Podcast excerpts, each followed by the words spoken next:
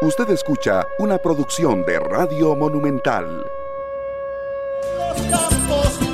Días, Costa Rica. Ahí está sonando lo que le digo a Miguel. Ok, ya lo quitaste, Miguel. Perfecto. Buenos días, Costa Rica. Estamos haciendo unas pruebas para que el audio no nos falle. Eh, ¿Cómo están? ¿Cómo amanecen el día de hoy? Esperamos que súper bien, como siempre. De eso se trata, ¿verdad? Costa Rica, de estar de la mejor manera posible, aunque hay tristezas que lo ponen a uno en una actitud un poquito down, un poquito bajo, pero hay que superar esas tristezas. Y una de esas tristezas es haber conocido de la muerte a los 68 años de Román Solís, magistrado de la Sala Primera y ex procurador general de la República, y muchas cosas más. Me duele especialmente, don Román Solís hace muchísimos años, cuando nuestra voz empezaba, comenzó a ayudarnos, porque así, se, así era eso, o sea, un, hombre de la dimensión que él tenía, profesor universitario, con el conocimiento que tenía, comenzó a participar eh, analizando las noticias del día con nosotros y se, se, lo agradezco mucho porque la gente lo apreciaba muy especialmente a don Román. Un hombre serio, inteligente, probo, íntegro, un profesor extraordinario, razón por la cual considero que también la gente aquí lo apreciaba tantísimo. Un hombre de bien, decir eso en Costa Rica en este momento es algo para mí muy, pero muy especial decirlo. Un hombre de bien, eh, posteriormente todavía no era magistrado, eh, posteriormente fue magistrado de la Corte Suprema y entonces ya no fue más analista nuestro. Eh, pero mientras que lo hizo, lo hizo de una manera especial y con una dedicación especial a poder explicar y referirse y valorar las noticias que compartíamos con él del área del área legal, por decirlo de alguna manera, aunque más de una vez le preguntamos sobre situaciones del quehacer nacional y también nos dio su opinión y su valoración. Bueno, se murió joven, don Román, apreciado por sus alumnos, quienes de verdad hablaban de él de una manera que oye, oye, oye uno poco hoy hablar eh, no solo, como les decía, inteligente, probo, honesto, decente, un montón de calificativos que al unirse uno solo hacen de, don Román Solís un hombre especial y hacen que el sentimiento por la pérdida de, su presencia física eh, sea grande en la, en la comunidad en la que él se desarrolló, los amigos que tuvo, los alumnos, los colegas haya sido un golpe muy fuerte saber de su muerte y pensar que no lo vamos a tener.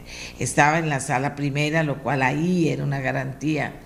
Ya no va a estar físicamente con nosotros, pero deja enseñanzas, deja un recuerdo eh, muy, de mucho peso.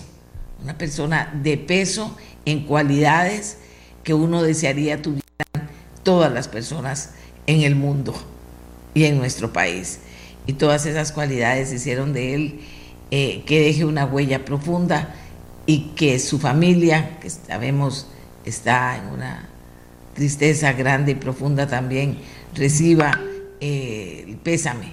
Del programa Nuestra Voz, al que don Román, eh, del que don Román formó, formó parte, siempre estaba atento al programa Nuestra Voz también, de que el que formó parte, en la mía personal también, eh, un abrazo grande a su familia. Sabemos de la dimensión de la pérdida y nos duele mucho también compartirlo con los costarricenses. Bueno, esta semana conoceremos la empresa elegida para inspección vehicular porque el Ministerio de Obras Públicas y Transportes pidió más datos. Aplicar estándares internacionales en elección de magistrados piden abogados ante proceso de la Comisión Interamericana de Derechos Humanos contra Costa Rica. Reacomodo de servicios y expropiaciones retrasarán un año la apertura de la circunvalación norte, lo cual nos hiper preocupa. Ante dudas de legalidad, El Ministerio de Economía, Industria y Comercio investiga el tour Israel anunciado por el diputado Fabricio Alvarado. De manera conjunta, el Ministerio de Obras Públicas y Transportes y diputados de la provincia de Cartago iniciaron trámites y acciones legales para habilitar un tramo de la Ruta Nacional 417 que comunica Hacienda La Central, una propiedad privada, con la cima del Parque Nacional luego de que el ministro Luis Amador compareciera ante la Comisión Especial de la provincia de Cartago y los diputados le solicitaran medidas inmediatas para la apertura de esta vía. En el mundo, Groenlandia trata de contener el turismo ante la amenaza que significa del cambio climático. Mientras el Papa, en una actitud que todavía no entendemos, ofreció un tímido mensaje sobre la detención en Nicaragua del, obispo Rolando Álvarez. A las personas que nos han preguntado por él les contamos que este obispo secuestrado por Ortega ha sido un defensor a ultranza de los pobres y marginados de su país. El prelado nicaragüense de 55 años ha sido frontal al denunciar los abusos de poder y la represión gubernamental. Álvarez, que permanecía confinado desde hace 15 días en su diócesis en Matagalpa, junto con cinco sacerdotes, dos seminaristas y un camarógrafo, fueron arrestados, la mayoría la madrugada del viernes, y el obispo fue llevado a su casa familiar en Managua, donde permanecerá donde en prisión domiciliar y los demás llevados a la cárcel del Chipote. Increíble lo que hace Daniel Ortega, increíble. Bueno, ahí está. Y muy tímido el Papa Francisco. Bueno, me duele eso a mí. Miles de ballenas belugas se refugian en la bahía de Hudson en Canadá. Yo los invito a ver este video, está ahí en ameliarrueda.com, también está en el Facebook, que lo vean ustedes, porque es importantísimo conocer cuando hablamos de cambio climático, de cómo se está afectando en la vida en el planeta, hablar de este tipo de cosas y conocer este tipo de cosas. Hace poquito hablábamos de una ballena beluga que finalmente murió en Francia porque penetró en una zona de la que no pudo salir después y murió.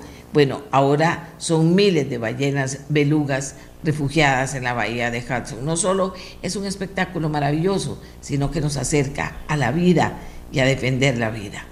China denuncia negociaciones comerciales entre Estados Unidos y Taiwán.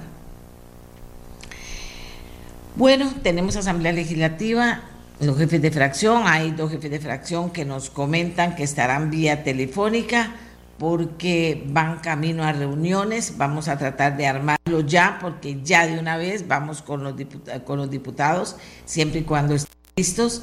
Hay especialistas que han insistido en que el trabajo de la agenda legislativa de oposición está tanto o más lento que la agenda de gobierno que se trabajó en meses anteriores. ¿Será cierto o no? También hay muchas otras cosas de las cuales hablar con ellos. Ojalá que lo logremos esta mañana. Bueno, el Partido Unidad Social Cristiana en noticia, Juan Carlos Hidalgo es el nuevo presidente del partido que según lo que ha trascendido y ha dicho don Juan Carlos Hidalgo, partido que no solo reformará sus estatutos, sino que cambiaría el nombre por el de Partido Unidad nada más, no Unidad Social Cristiana, Unidad nada más, únicamente.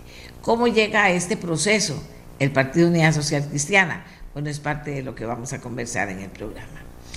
Y finalmente, durante el 2021, solo en Playa Tamarindo, 142 monoscongos sufrieron accidentes al recibir descargas mientras se trasladaban de un lugar en otro utilizando el tendido eléctrico. Vamos a hablar de esto porque hay todo un grupo de rescate que se llama Salvemonos o Salvémonos, eh, que, está trabajando con el tema y vamos a hablar de eso también para sentir cerca a los animales que están sufriendo y padeciendo estas cosas, lo cual no significa que no tenemos cerca y, y principalmente otra serie de situaciones que tienen que ver con los seres humanos, pero también los animales se vuelven importantes en este, en este sentido. Así que yo aquí, esperando que me confirmen quiénes tenemos listos ya para poder... Eh, comenzar a trabajar. A ver, si me confirman quiénes están o si rápidamente hacemos la primera pausa del programa, que prefiero no hacerlo para no atrasar a los diputados que ya están y que podrían ir adelantando el tema. Eh, me dicen que ya están listos doña Pilar y doña Daniela y vamos a comenzar con, con ellas mientras que se van integrando el resto de los jefes de fracción. No, antes de eso vamos a conversar con don Rodrigo Arias, amigas y amigos, porque ha sido la dinámica que tenemos en los programas de, conversar con don Rodrigo Arias para que él, bueno, plantee su posición de la semana y su posición de la semana pasada, bueno, y nos diga de todo lo que se puede hablar esta semana en la Asamblea Legislativa desde la perspectiva de don Rodrigo. Así que ya aquí tengo a Miguel y aquí tengo el, el teléfono listo para que podamos contactar a don Rodrigo Arias. Vamos a ver, aquí lo tengo. Ajá.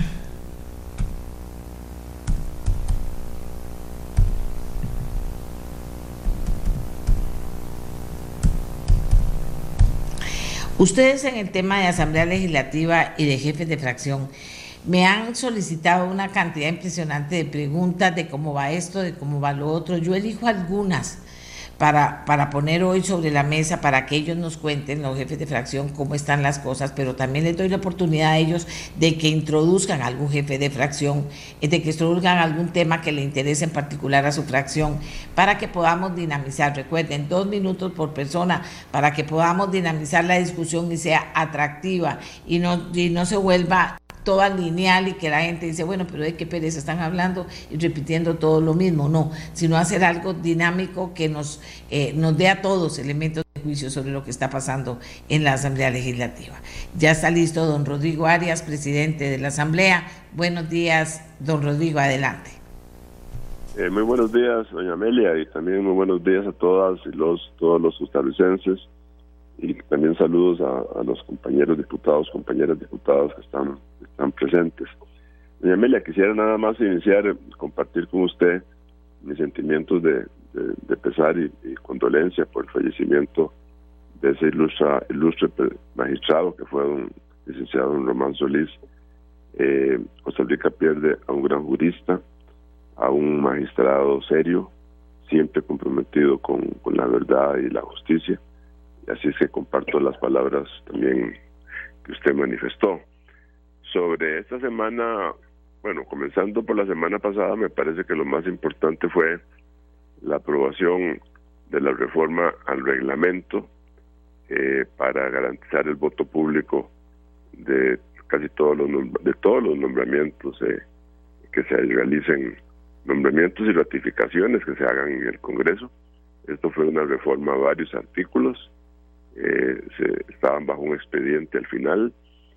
Eh, así es que eh, esa legislación se votó el jueves, se votó con 43 votos a favor y 8 en contra, y tiene la característica de que por su, por su naturaleza es un solo acto y entra a regir inmediatamente desde su aprobación.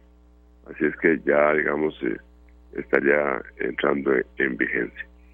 También en relación con los comentarios que usted hizo ahora sobre un poco la, el entrenamiento de la Asamblea Legislativa, ahí, ahí tengo que tengo que comentarle que estamos en sesiones ordinarias y que en este momento eh, tenemos en el orden del día del plenario 178 expedientes legislativos relacionados con proyectos de ley. Si a este número se le suman otros, otros temas como informes de comisiones o reformas del reglamento, etcétera, esos, esos asuntos llegan a 400, 400 expedientes que se deben resolver por parte del plenario. Así es que eh, esto da una idea de la magnitud de, del trabajo que está ahí acumulado eh, y, la, y la importancia de, de ir haciendo un gran esfuerzo para ir tramitando y sacando la mayor cantidad de leyes. Dentro de esto es importantísimo comentar la labor que llevan a cabo eh, los jefes de fracción que se reúnen con la presidencia regularmente todos los jueves para eh, analizar eh, qué, qué, expedientes de todos estos tienen viabilidad para irlos sacando y llevando al plenario. Así es que eh, eso más o menos también explica un poco lo, complicado de, la tramitación legislativa. Para esta semana está eh, un tema importante que es el, el, eh, el segundo debate del expediente relacionado con, la, con el segundo presupuesto extraordinario de la República que tiene que, aprobarse. Eh, y también hay algunos proyectos que están ahí para, para conocerse en segundos debates. Eh, dentro de ellos me parece que hay una eh, está un expediente de una reforma al, al, al Código de Comercio para, para establecer que las notificaciones judiciales pueden hacerse por medios electrónicos, como un medio eficaz para hacer esas notificaciones. Este proyecto fue consultado a la sala y ya la sala eh, se pronunció recientemente diciendo que no tiene vicios de inconstitucionalidad. Así que probablemente muy pronto se pueda también conocer, conocer de él. En general, doña Amelia, esos son más o menos algunas de las de las cosas que me parece que están para para esta semana, pero eh, quería comentarle, pues el, el hecho más importante, por supuesto, que tuvo más cobertura pública fue la reforma al, al reglamento que se quedó aprobada el jueves pasado.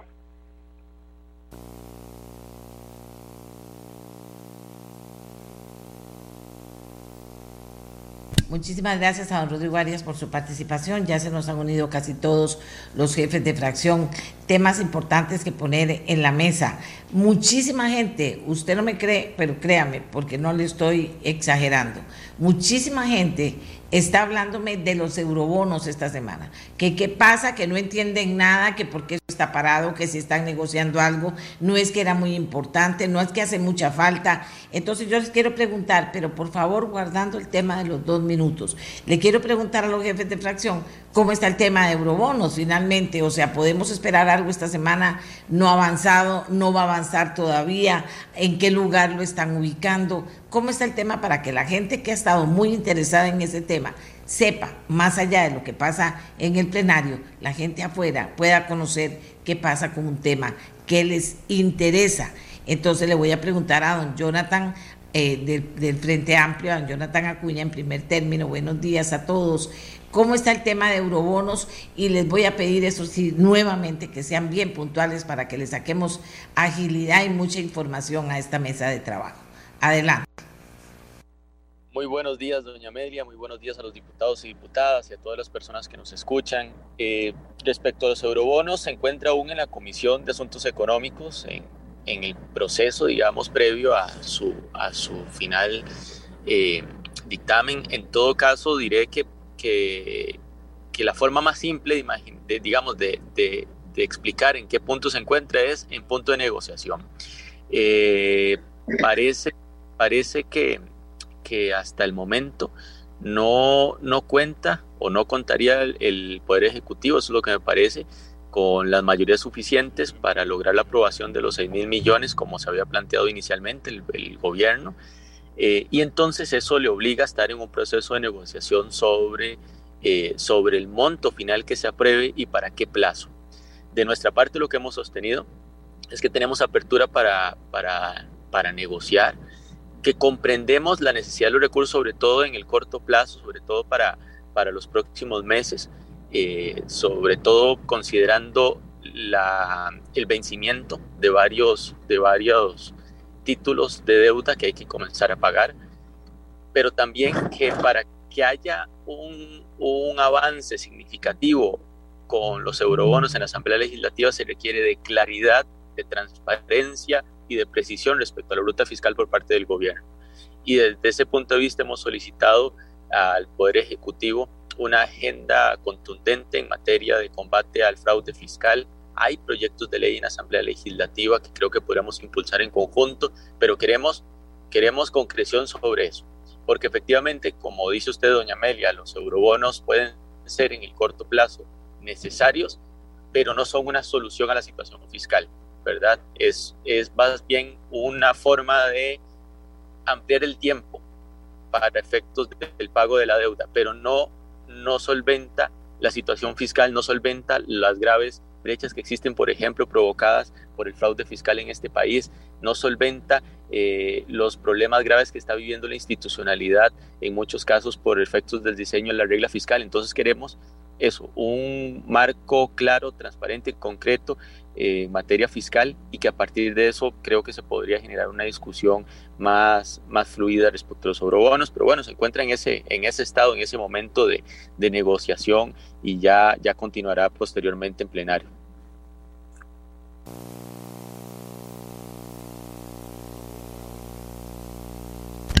Bien, gracias eh, Jonathan. Le vamos a preguntar a Pilar Cineros, diputada oficialista, cómo está la situación de eurobonos desde su perspectiva en este momento, eh, Pilar. Muchas gracias, Amelia. Bueno, ahí en la Comisión de Económicos eh, rechazaron el informe de minoría y el informe de mayoría. El informe de minoría decía que había que probar los 6 mil millones y el de mayoría decía que no, que solo de 1.500 en 1.500. De manera que ahora estamos otra vez un poco como en punto neutro, por decirlo de alguna manera. Esta semana eh, va a ir el ministro de Hacienda, don Novia Costa, a explicar eh, cuál va a ser la política fiscal del gobierno, a explicarle a los, a los compañeros de económicos eh, para que tengan bien clara que la ruta del gobierno es justamente a cobrar bien los impuestos, a evitar el contrabando, la ilusión y la evasión de manera fuerte y decidida pero don Novi les dará un informe pues presencial a los compañeros.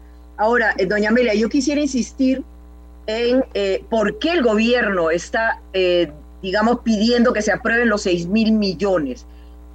muy importante que la gente entienda que estos 6 mil millones de dólares no son para gasto, no son para gastar, es para pagar deuda, vencimientos de deuda y deuda, para cambiar ojalá deuda cara por deuda barata o en su defecto por lo menos lograr aplanar la curva de pagos de la deuda que ahora es como una montaña rusa, así para arriba y para abajo, para arriba y para abajo. Por ejemplo, en enero hay que pagar casi 1.500 millones de dólares en deuda que se vence, ¿verdad?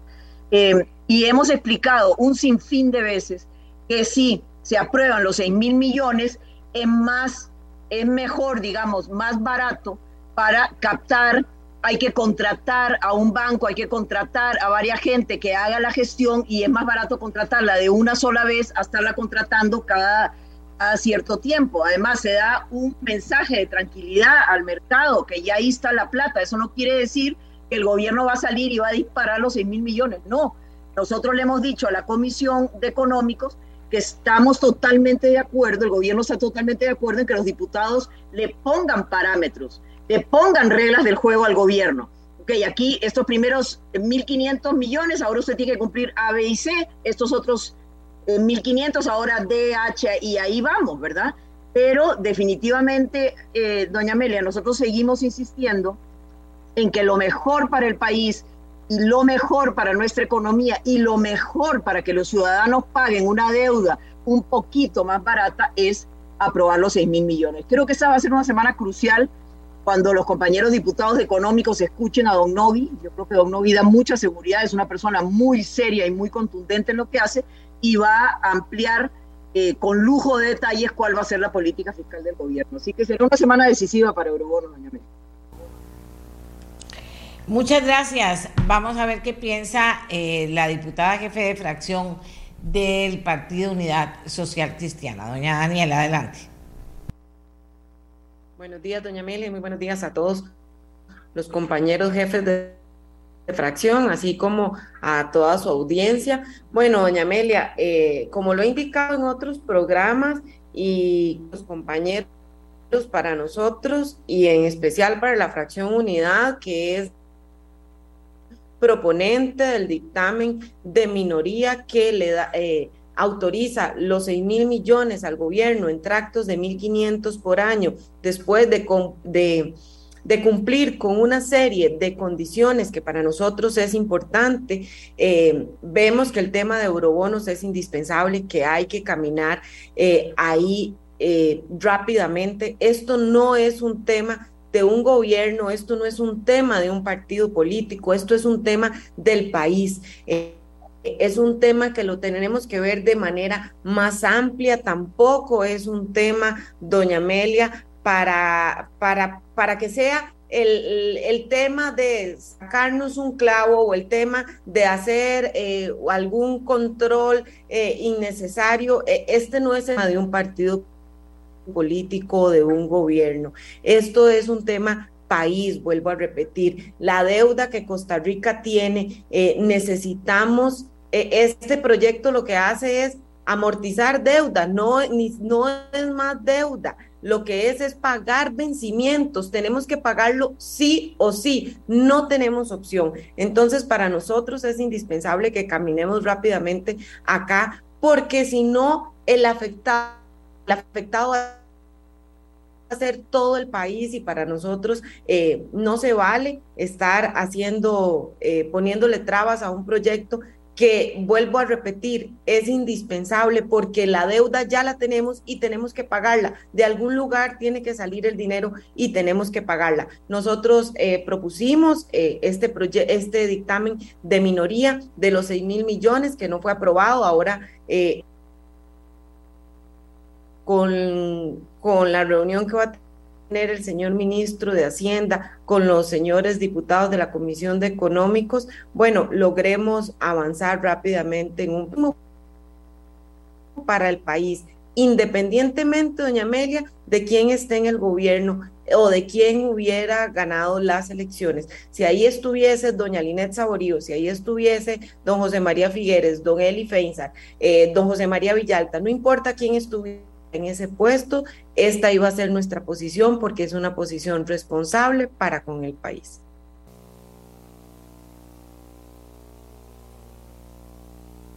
En este momento está en neutro, como decía Pilar Cisneros. ¿Qué piensa don Eli Démosle camino a lo que podría pasar en la Asamblea con otros proyectos que a ustedes les interesa y que están maduros y son importantes, don Eli, en este momento.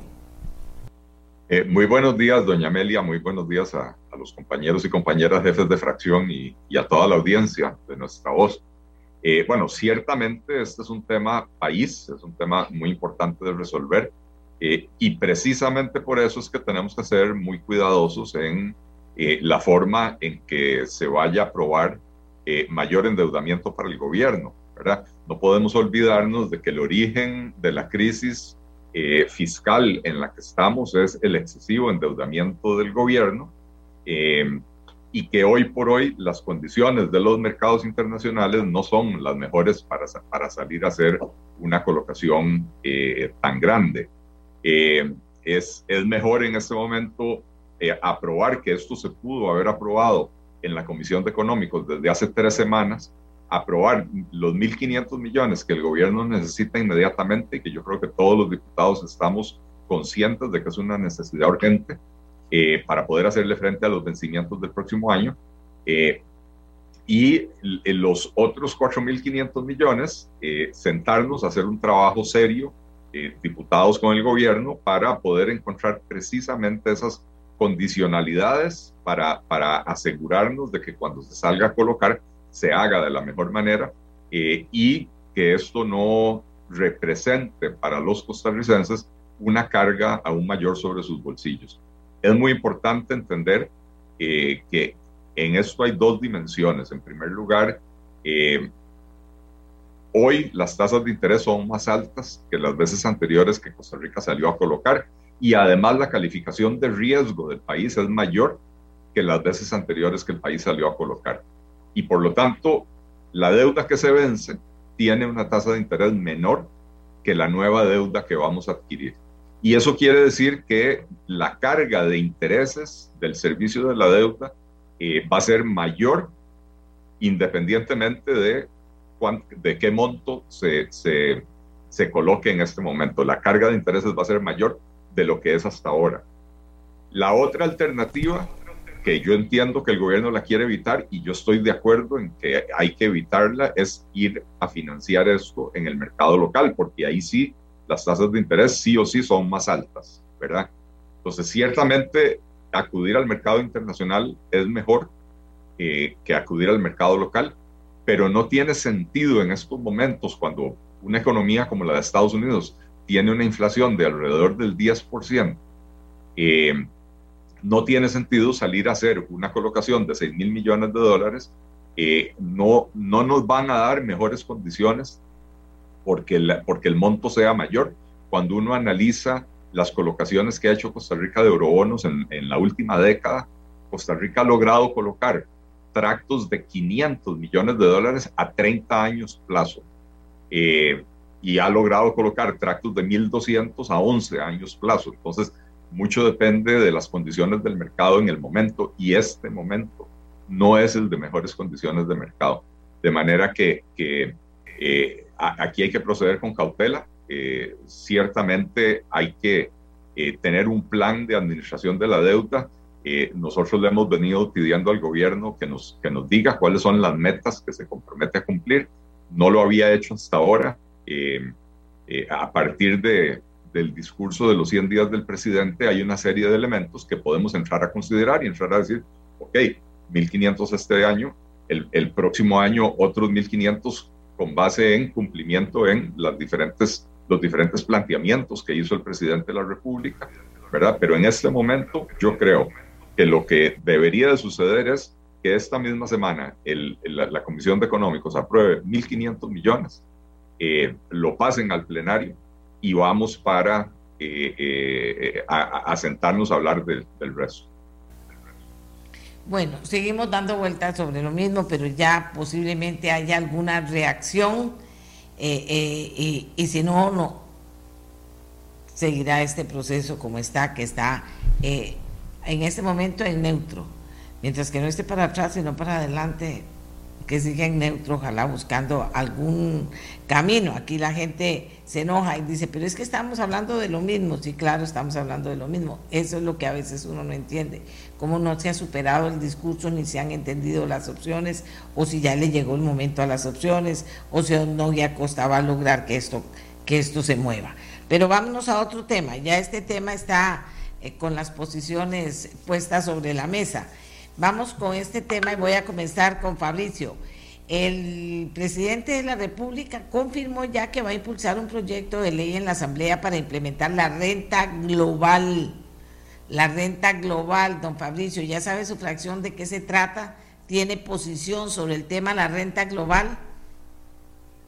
Buenos días, doña Amelia, buenos días a mis compañeros jefes de fracción. Y bueno, eh, gracias por la oportunidad. En 20 segundos le digo que en el tema de los eurobonos nosotros hemos manifestado estar a favor de los 6 mil millones. Creemos eh, y hemos dicho desde hace tiempo que es necesario cambiar deuda cara por deuda barata. Y le resumo en esa parte, siendo que está claro que estamos en un proceso de negociación en el que hay diferentes posiciones y bueno, habrá que ver qué se logra esta semana. En cuanto a ese tema de la renta global, doña Amelia, sí tenemos claro lo que se pretende a través de, ese proyecto, es decir, es una persona o que una persona que tenga eh, varios ingresos de distintos tipos, eh, pues se unan esos ingresos de manera que eh, pague por los ingresos sumados en lugar de por los ingresos de forma separada, de manera que el porcentaje, en el caso del porcentaje de, de impuestos sobre la renta, podría ser mayor en esos casos. Nosotros nos hemos manifestado siempre en contra de cualquier iniciativa que genere o represente un golpe al bolsillo de los costarricenses y este es uno de los casos en los que tenemos serias dudas sobre, aunque entendemos la buena voluntad y la buena intención de parte del gobierno de intentar avanzar en este tema, pues nosotros tenemos serias dudas sobre lo que puede representar especialmente para un sector de clase media, ¿no? Entonces, en esa línea, doña Amelia, lo que le puedo decir es que nosotros estamos en la apertura, y así lo dije a la prensa el día que el presidente anunció este tema, junto con otros más en el discurso de los 100 días, estamos en la apertura de sentarnos a estudiarlo, de ver cuáles son las razones, los motivos, los argumentos técnicos del gobierno para querer impulsarlo, pero inicialmente nosotros eh, no estaríamos de acuerdo con esta implementación, pues representaría, repito, y en un momento en el que apenas eh, la gran mayoría de los costarricenses está tratando de salir de la reciente crisis eh, ocurrida y, ocasionada por la pandemia, pues es un tema que no vamos a salir alegremente a decir que estamos de acuerdo, sino que vamos a analizarlo de forma reposada. Quiero poner un tema sobre la mesa también, si me lo permite, doña Amelia, en el poco menos de un minuto que me falta, y es básicamente eh, decir que estamos pues complacidos con que el gobierno haya presentado por fin un presupuesto en el que se incluyan 13 eh, mil millones de colones aproximadamente para la, eh, atención de la niñez y adolescencia. Este es un tema que hemos estado peleando varios diputados, varias fracciones, especialmente los diputados que somos parte de la Comisión de Juventud, Niñez y Adolescencia, porque varias ONGs que atienden a 13.557 niños y adolescentes en el país están en peligro de quedarse sin recursos para los próximos meses. Y esto era urgente, lo veníamos pidiendo hace meses, solo lamentablemente pues teníamos eh, el deseo de que este presupuesto fuera presentado solo, eh, sin eh, juntar otras cosas, otros rubros. Sabemos que en este presupuesto que presentó el gobierno se incluyeron otros rubros, como, rubros, perdón, como por ejemplo el, de la, el del combustible para la policía, especialmente en la zona de Limón, donde pues se envió una cantidad importante de los nuevos graduados y eh, pues se está necesitando también dotar de combustible para la atención de la seguridad en esa provincia. Entendemos la necesidad, pero en este momento estamos en revisión. ¿Por qué lo pongo sobre la mesa? Porque yo quisiera pedirle a los compañeros de la Comisión de Hacendarios que ojalá esta semana a ese presupuesto extraordinario, el tercer presupuesto extraordinario, se le dé una prioridad importante, siendo que en este tema de la niñez hay de verdad, hay premura, hay urgencia, de que esto se apruebe porque las ONGs están prácticamente, iniciaron agosto sin presupuesto y, pues ya estamos hablando de que se les juntarían dos meses si llegamos a septiembre con este tema. Quería ponerlo sobre la mesa para que los compañeros jefes de fracción también lo tengan ahí en el radar y podamos ojalá avanzar en esta semana. Bien, aquí dice eh, la gente que está escribiendo, bueno, doña Amelia, pero Eurobono necesita 38 votos, yo, ni los 1.500 o los 6.000 millones tienen los votos, dice. Y otra persona señala que en realidad no estamos hablando del, en realidad no estamos hablando de lo mismo, doña Amelia. La dimensión política de la que no hablan en público es que le están diciendo a Rodrigo Chávez que no puede salir a... Eh, indisponer a distintos grupos de interés, entre ellos los diputados, y esperar que le pasen sus proyectos. En la forma está el fondo, dice otra de las personas que escriben. Katia, yo estaba poniendo sobre la mesa el tema de renta global, porque ya de eurobonos hemos puesto las diferentes posiciones. Sin embargo, no le puedo decir a usted que no, que no hable de eurobonos si quiere, pero que por favor respetemos los tiempos.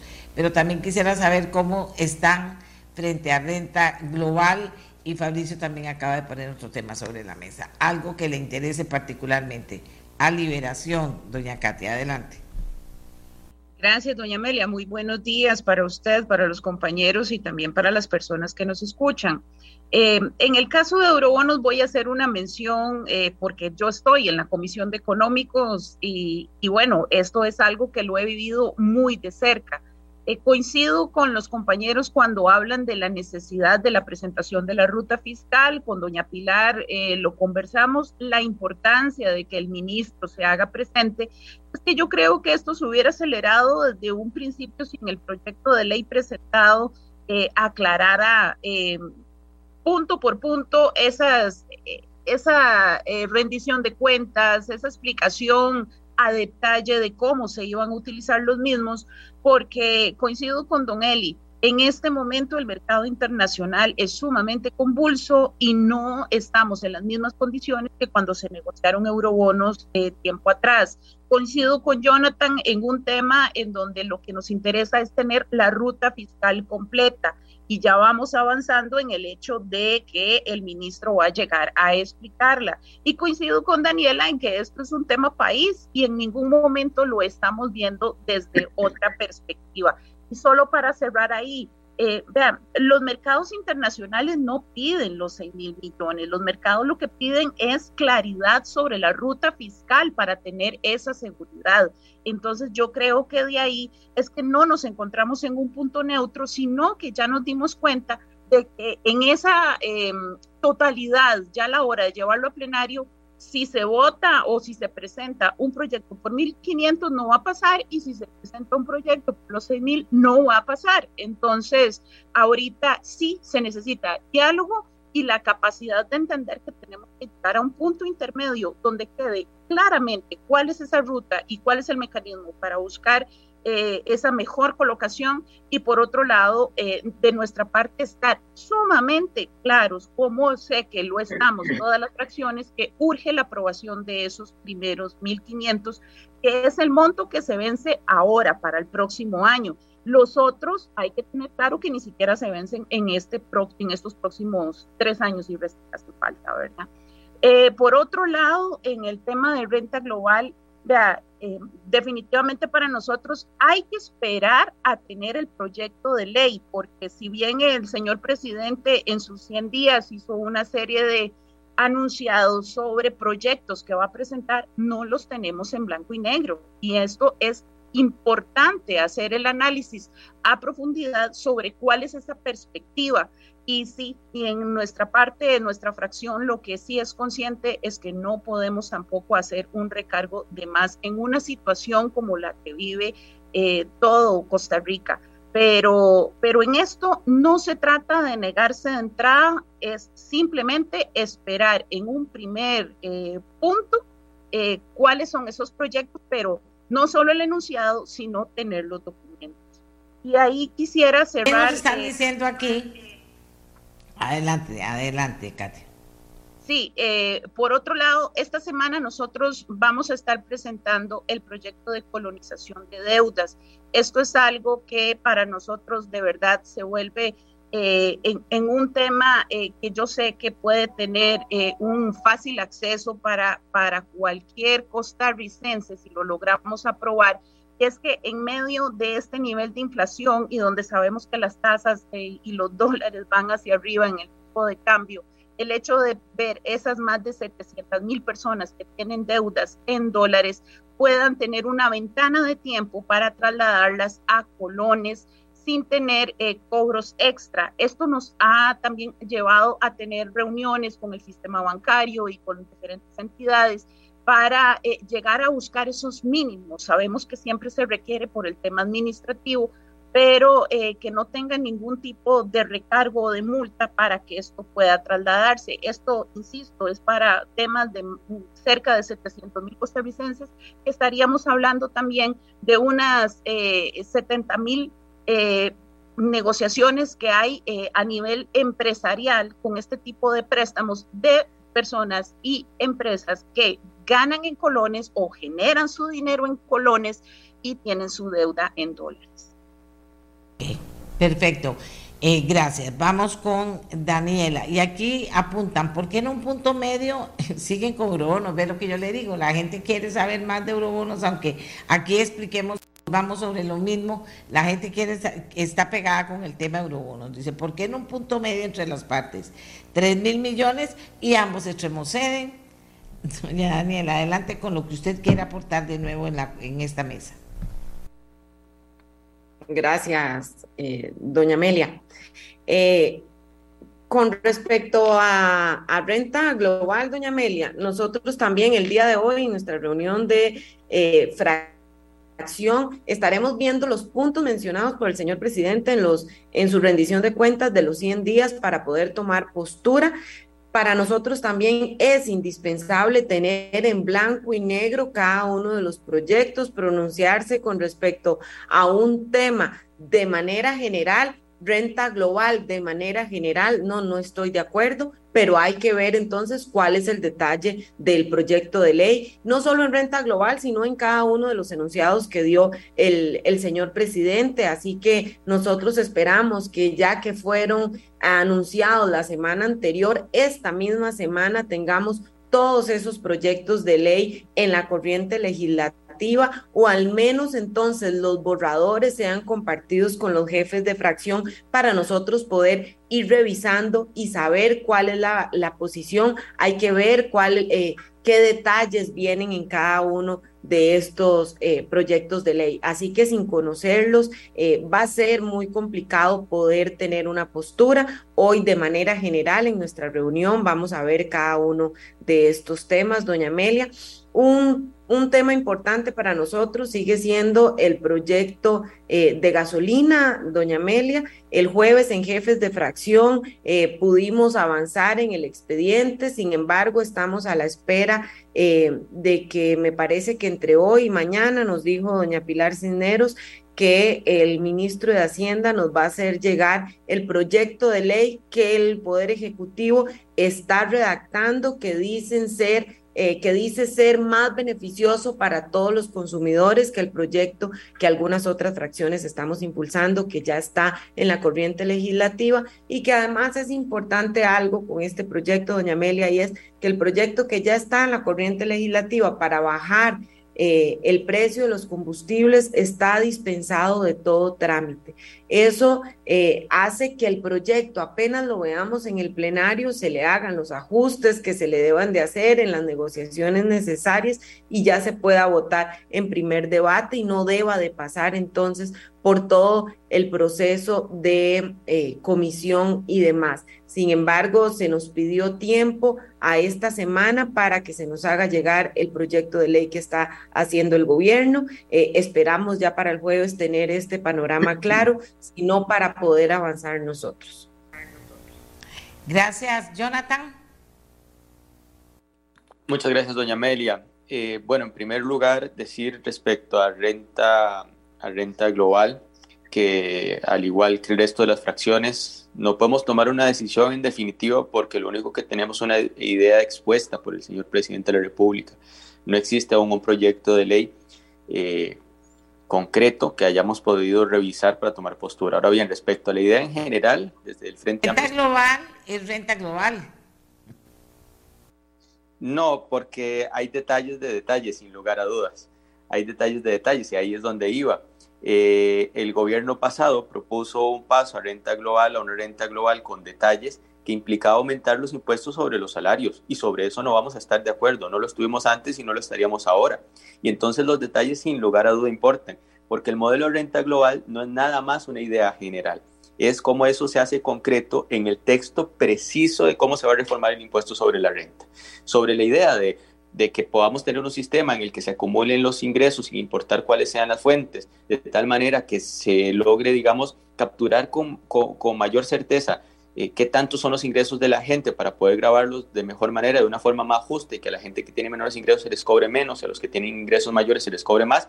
Con esa idea general, sin duda estamos de acuerdo, pero aquí los detalles importan.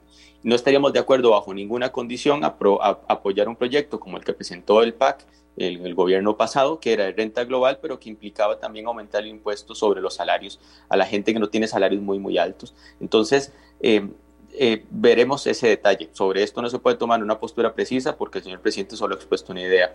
Luego quería nada más hacer una anotación, apoyar las palabras del diputado Fabricio Alvarado se ha tardado mucho, lamentablemente, en, poder incorporar esos recursos por parte del Poder Ejecutivo, eh, los recursos necesarios para que estas organizaciones que atienden a niñez, más de 13 mil niños y niñas, eh, tengan los recursos suficientes para terminar este año.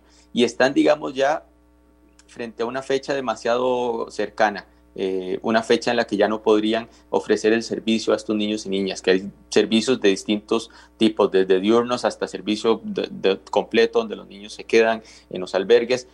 El tema aquí es que ahora, hasta el jueves, recibimos el, proyecto ya del, por parte del Poder Ejecutivo que incorpora estos recursos junto con otras modificaciones presupuestarias y yo coincido con el diputado Alvarado en que es necesario que podamos valorar eh, un, trámite eh, que, en el que podamos acelerar el, en la Comisión de Asuntos Hacendarios esta semana para ojalá poder avanzar con eso, porque esta gente necesita los recursos ya. De hecho, de hecho desde hace rato, eh, al punto que llegaron a manifestarse frente a Casa Presidencial la semana pasada, ya, ya motivados por la desesperación frente a la situación que están viviendo. Entonces, esa plata para atención de niñez es sagrada y ojalá podamos proceder rápido con eso. Eh, y termino pues diciendo nada más una, una noticia dentro de las cosas que acordamos, que hablamos en la sesión de jefaturas de fracción la semana pasada, y es que es posible que podamos avanzar un pasito dentro del largo tránsito que implica una reforma de la constitución política, pero que podamos avanzar este miércoles con la segunda lectura de la reforma a la Constitución para eliminar la inmunidad de miembros de supremos poderes cuando son eh, indagados por casos de corrupción. ¿Verdad? Una reforma muy importante en materia de combate a la corrupción y también en materia de legitimidad de los miembros de supremos poderes. Eh, y podríamos dar este pasito este miércoles, lo conversamos. Eh, entiendo que, que, este miércoles podríamos dar esa segunda lectura y pues ya sería un avance más, porque las reformas constitucionales implican un tránsito bastante largo, entonces hay que ir paso a paso. Gracias. Aquí dicen, ¿la renta global puede ser dual o no? Puede ser sin renta mundial o con 50% de mundial. Y puede ser con exclusiones de grupos y sectores o sin exclusiones. Vamos con Pilar Cineros. Adelante, Pilar. Gracias, Amelia. Este, bueno, lo primero que quiero hacer es leer exactamente lo que dijo el presidente de la República en su discurso de los 100 días. Vamos a simplificar el régimen tributario e impulsaremos un proyecto de renta para que las personas y empresas paguen el impuesto sobre la renta, sobre la totalidad de sus ganancias, en lugar de hacerlo por separado, como pasa actualmente. No se trata de cobrar más impuestos, oíganlo bien, costarricenses, no se trata de cobrar más impuestos, sino de que no haya evasión y se reduzca la ilusión fiscal. Esto es parte de nuestros esfuerzos para darle al país la salud fiscal que tanto necesita. evidentemente no tiene nada que ver con el proyecto que había presentado el PAC, al cual hacía alusión ahora eh, don Jonathan. Así que por ese lado, tranquilidad total. Eh, con respecto a lo de los eh, eurobonos, Amelia, que la gente sigue teniendo eh, mucho interés, pues claro, porque si tomamos una mala decisión con respecto a eurobonos, ¿a quién le va a costar más cara pagar la deuda? A usted, a todos los que nos están escuchando, porque esta deuda la pagan los costarricenses. Repito, no es mayor endeudamiento, no. Recuerden que esta deuda no es de este gobierno, nosotros le heredamos y lo que estamos tratando es de aplanar esa, es, eh, la curva, digamos, de, pagos para que no sea tan duro para el país. ¿Cómo se le ocurre que solo en enero hay que pagar casi 1.500 millones de dólares? Es una barbaridad. No podemos seguir manejando una deuda que es a 100 picos. Es como si usted que va a pagar la deuda de su casa, este mes tuviera que pagar un millón de colones, el próximo mes 200 mil, el próximo mes 3 millones. Es decir, así no se puede ordenar. Y entonces yo lo que quiero decir es que si se aprueban los eurobonos como está pidiendo el gobierno, lo que se ha dicho es que no habrá más recorte de gastos, no habrá más impuestos, se da absoluta certeza en el repago, digamos, y el acuerdo con el Fondo Monetario Internacional da garantía que el gobierno no se va a portar mal, es decir, que no va a ser loco con esa plata, al contrario, eso es para pago. Y entonces yo creo que eso es muy importante, Amelia, sinceramente la gente tiene que entender la importancia de esto. Y em, aparte de eso, voy a poner otros temas eh, sobre la mesa, ya nada más para mencionarlo, ¿verdad? Obviamente ya llegó el tercer presupuesto extraordinario, muy importante, porque como decía don Jonathan y Fabricio, aquí va un 13 mil millones de colones para proyectos niñez que están ahorita eh, ya prácticamente quedándose sin presupuesto. Vamos a seguir trabajando en jornadas flexibles. Insistimos en que esta opción es excelente para un grupo de costarricenses que les sirve esa jornada, trabajar cuatro días y tener tres días libres. Reforma del Estado. Estamos debiendo. Reforma del Estado hay que empujarla. La, la Contralora, doña Marta Costa, dijo, se necesita más, pero es un muy buen primer paso. Y creo que tenemos que empezar a dar ese primer paso. Trabajador independiente, Vamos con eso también. Eh, y el gobierno espera presentar en los próximos días el proyecto de ley para ponerle tope al costo de los combustibles que tanto están angustiando a los costarricenses. Así que estamos preocupados y ocupados en tratar de bajarle el costo de la vida a la gente, en tratar de ordenar las finanzas públicas y en tratar de que la deuda nos cueste más barato a todos. Pero yo creo que estoy en tiempo, doña Amelia, y hablé un montón. Gracias. Está bien. Está bien. Eh, me dice Jonathan Acuña que tiene que irse a comisión ya. Queda dispensado, no hay problema. Seguimos con don Eli Pensac sobre lo que estamos conversando. Don Eli, ya hay muchos puntos sobre la mesa. Pilar acaba de poner otra serie de temas sobre la mesa. Trabajo no va a faltar, pero ¿Dónde está la importancia para cada partido? Me parece que es parte de lo que nos gustaría ver aquí. Bueno, eh, doña Amelia, sobre el tema de la renta global, eh, yo coincido con lo que han expresado varios de los compañeros. Es imposible matricularse con un proyecto sin conocerlo.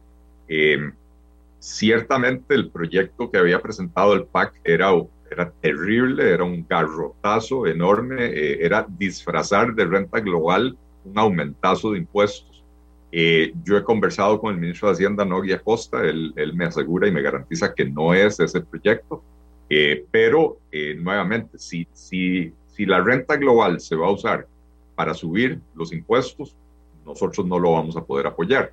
Si la renta global se va a usar, tal como el presidente lo describió en el discurso, para simplificar el sistema tributario sin aumentar los impuestos, podríamos entonces sí apoyarlo, ¿verdad? pero definitivamente hasta no conocer la letra menuda del proyecto no, no podemos comprometernos en una o en otra dirección. Eh, renta global, al final de cuentas, se trata de que si una persona tiene ingresos de diferentes fuentes, que se sumen todos sus ingresos y pague la misma tasa sobre todos sus ingresos. Hoy en Costa Rica tenemos un sistema terriblemente fraccionado donde si la persona tiene un salario, pero además tiene ingresos por servicios profesionales y tal vez tiene un apartamento que alquila y tal vez tiene unos ahorros por los que recibe intereses, cada uno de esos ingresos paga una tasa de impuesto diferente y tiene que la persona tiene que presentar cuatro declaraciones diferentes, ¿verdad? Entonces, renta global sería una buena herramienta para simplificar, pero insisto, no si se va a usar para pegarle un garrotazo más al bolsillo de los costarricenses. Eh, también me preocupan dos cosas, eh, ¿verdad? Que, que, aquí estemos hablando de, de, más impuestos sin que todavía conozcamos la ruta clara. Yo he venido pidiendo desde hace más de un mes la, la, la, la ruta fiscal.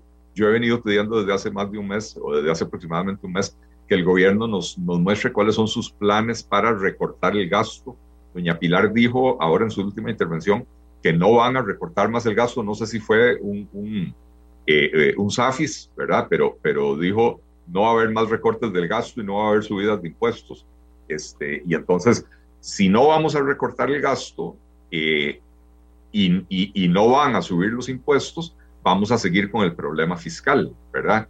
Entonces, necesitamos saber cuál es esa ruta, cómo vamos a hacer sostenibles las finanzas del gobierno, cuáles son los planteamientos del gobierno, y ahí todavía nos hace falta información. Eh, en cuanto al tercer presupuesto, eh, coincido con, con, lo que han señalado Fabricio y, Jonathan de la, la, urgencia de aprobar estos recursos para el PANI para que no se queden eh, estos, estos centros privados eh, que atienden a la niñez costarricense, no se queden sin recursos para poder, para poder atenderlos. señalar que a la hora de que se, se, se se estableció y se aprobó el presupuesto de la República el año pasado para este año, simple y sencillamente para, para poder decir que el déficit era menor de lo que iba a ser en realidad, no se, no se presupuestaron esos recursos, ¿verdad? Y entonces ahora nos toca a nosotros ir a, ir a resolverlo, pero es de la mayor importancia porque efectivamente son varios miles de, niños costarricenses que eh, viven en esos albergues, que son cuidados ahí, eh, eh, que, que se podrían quedar sin, sin servicios porque estas organizaciones dejarían de recibir los, las transferencias que les hace el PANI, ¿verdad? Así que, coincidimos en la importancia. En la comisión de hacendarios estamos sesionando a, sesión doble. La, la, la comisión de hacendarios ordinariamente sesiona todos los martes y todos los miércoles Ahora estamos haciendo sesión, todos los, o sea, cada martes y cada miércoles estamos haciendo una sesión ordinaria y una sesión extraordinaria para tener más tiempo para sacar estas cosas. Este, y, bueno, eh, eh, a partir de esta semana es prioridad ese, ese tercer presupuesto de la República. Eh, el gobierno lo presentó al final de la tarde del jueves eh, yo no he tenido tiempo de revisar el resto del presupuesto, ¿verdad? Y tenemos que verlo también con, lupa para ver que, eh, no se esté disparando el gasto por ahí en, en, en otros rubros, ¿verdad? Y yo esperaría que no lo estén haciendo para que se le pueda dar un trámite rápido a, a ese presupuesto. No, hay mucha cosa en la Asamblea, hay mucha cosa importante realmente. Katia, del Partido de Liberación Nacional, adelante. Ay, muchas gracias. Va, primero, disculparnos porque es que hay uno, un lunes al mes que tanto Jonathan como yo estamos en la comisión de Heredia, entonces por eso es que nos tenemos que ir antes. Pero bueno, ahí volver a recalcar, ¿verdad? Para nosotros sí es más que necesario y, me gusta que la gente comprenda la importancia del tema de eurobonos, porque, insistimos, es un renglón de un total, pero esto lo estamos viendo de forma integral para evitar algo que lo mencionaba don Eli anteriormente, y es que las tasas de interés no nos salgan más caras que lo que como lo también lo mencioné, que como se había colocado bonos anteriormente. Y por eso es tan importante ver esas líneas y esos detalles. Creo que eso es algo que también tenemos que hacer en función de los anuncios hechos por el señor presidente en sus 100 días. Muchos de estos eh, propuestas eh, tenemos que tenerlas ya en papel, tenerlas nosotros, leerlas, ¿verdad? Para ver cuál es eh, esa visión completa que se tiene para el desarrollo del país. Y por otro lado, eh, también por nuestra parte, nuestra fracción en total disposición. De hecho, eh, nuestra compañera, doña Paulina Ramírez, es la diputada presidenta de la Comisión de Hacendarios y sabemos el interés que se tiene en poder hacer esta revisión del presupuesto de forma inmediata con todo el trabajo que se conlleva y que los compañeros miembros de esta comisión saben que esto implica horas de horas de trabajo con todos los otros que llevan a cabo. Pero eh, nosotros nada más decir que por ahora nos interesa mucho también eh, tener claro cuál, cuál es esa visión de Estado que se pretende desarrollar en medio también del anuncio de venta de activos. Y eso es todo un tema que habría que tocarlo eh, más adelante, doña Amelia, pero ahorita de verdad me disculpo porque tenemos al ministro de Transportes ahí en la comisión y voy bajando ya a la reunión, así es que eh, espero que, de que sea tema para el otro lunes también, esto de la venta de activos. Eh, Pilar Cineros pide una aclaración, con mucho gusto, adelante. Sí, Amelia, muchísimas gracias. Efectivamente fue un SAFIS. Lo que yo dije era que no había necesidad de aumentar el gasto, no de, no de, que no habrá recorte de gasto. No, este gobierno está muy preocupado por recortar el gasto en el sentido de hacer más eficiente el uso de los impuestos que pagan los costarricenses. Y con respecto a lo del plan fiscal, eh, doña Amelia y amigos que nos escuchan, el ministro de Hacienda no solo va a mandar cuál va a ser la política fiscal del gobierno, sino que va a venir, como decimos los periodistas, en vivo y a todo color ahí a la Comisión de Económicos a explicar, a dar la cara y a presentar el documento. Así que no hay nada que esconder, al contrario, este gobierno tiene vocación de sacarle el jugo hasta el último centavo a la plata que pagan los costarricenses para que sea lo más eficaz y eficiente posible la administración del Estado. Así que por ese lado, doña Amelia, tranquilidad total. El ministro estará esta misma semana en la Comisión de Económicos dando la cara y explicando cuál va a ser la ruta fiscal de este gobierno. Gracias por la aclaración. El gobierno en la Asamblea Legislativa esta semana, lo que más le importa que salga adelante.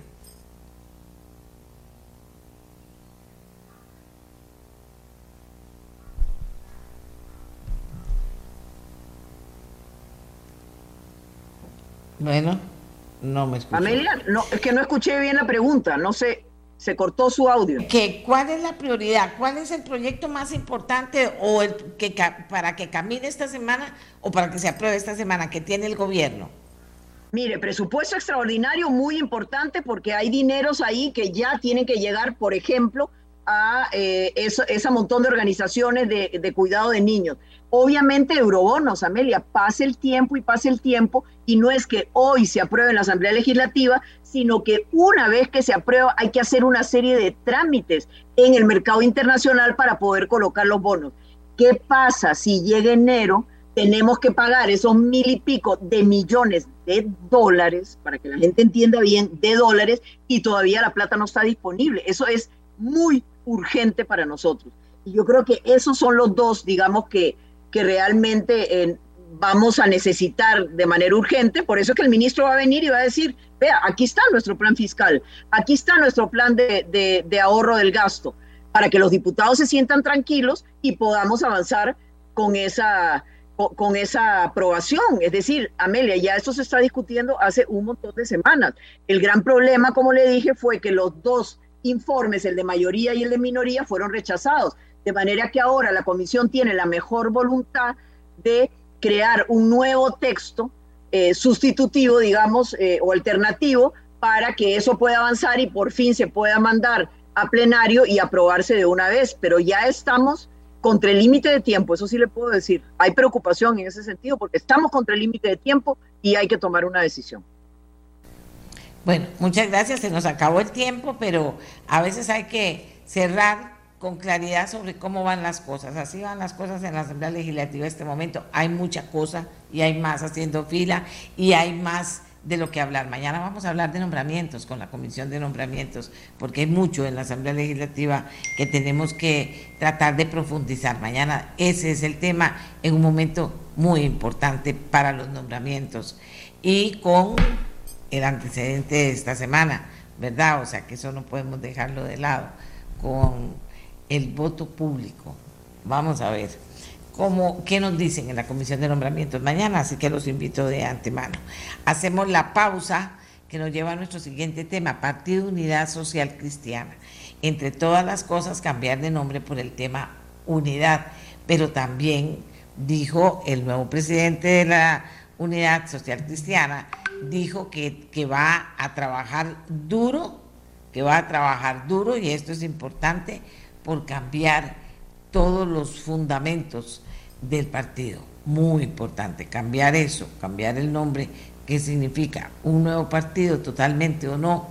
Pero no es de eso que vamos a hablar. Vamos a hablar de una historia que fue la que comenzó con un análisis importante que hizo un especialista que finalmente termina hasta planteándose el tema de cambiarle el nombre al partido Unidad. Yo considero que ese era un ejercicio que seguro hicieron mucho, o están haciendo muchos partidos. La unidad ya lo terminó y vamos a hablar de qué fue el resultado del estudio y cómo se hizo. Con Sergio Araya, que fue la persona que lo coordinó y que lo presentó en la asamblea de ayer. Pero hagamos una pausa y ya regresamos.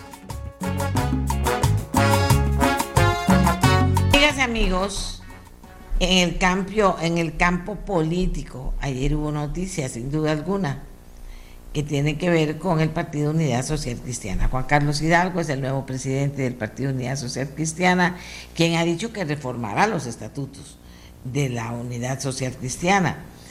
Y también se habló de cambiar el nombre por el Partido Unidad únicamente esto es un informe realizado por la Fundación Conrad Adenauer basado en consultas a las bases social cristianas, que sugirió el nombre, el cambio de nombre eh, como una estrategia de mercado para sumar fuerzas.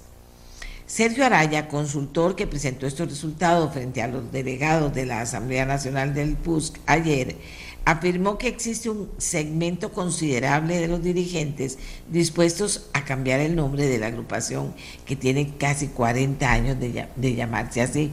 Qué interesante que haya una, un grupo tan grande dentro del partido. Pero ¿cómo nace esta historia? ¿Cómo nace este trabajo, este informe que realiza la Fundación Conrad Adenauer y que Sergio presenta ayer ante los asambleístas de la unidad con una visión de futuro, ¿verdad? Aquí vamos para adelante, para aquí va el partido. Entonces le voy a pedir a él que nos cuente esta historia. Sergio, adelante, buenos días. Muy buenos días, eh, doña Amelia, y muy buenos días a las personas que están en este momento conectadas a su prestigioso programa. Como bien planteaba eh, doña Amelia, bueno, nosotros desde la Fundación Conrada de Nauer, para los que no nos conocen muy rápidamente, la UICO, somos una organización de cooperación internacional alemana que en Costa Rica está vigente desde 1980 Nuestro principal propósito es contribuir al fortalecimiento de las democracias en los países donde se nos permite llevar adelante nuestra cooperación. Y en el caso de los partidos políticos, que los consideramos una herramienta fundamental en un modelo de democracia representativa, como es la nuestra, como la costarricense, también apoyamos partidos que comparten esa visión humanista cristiana que posee nuestra fundación. No es, digamos, casual ni circunstancial que la fundación lleve por nombre justamente el de don Konrad Adenauer, el primer canciller federal alemán de la posguerra, que provenía justamente de las filas del partido Unión Demócrata Cristiana. Eso no nos quita que también cooperamos con otros organismos siempre en la línea de fortalecer la democracia. De hecho, uno de nuestros principales socios en Costa Rica es el Tribunal Supremo de Elecciones. Eso lo planteo para que no se diga que estamos, digamos, como un brazo de un partido político nuestro, en, Costa Rica. Eso nos da una cierta maniobrabilidad, una cierta libertad, porque lo que hacemos es cooperar con el partido, en este caso, en este proceso. Esto amparado a la legislación costarricense también. El artículo 124 del Código Electoral nos permite cumplir con este tipo de, de trabajo.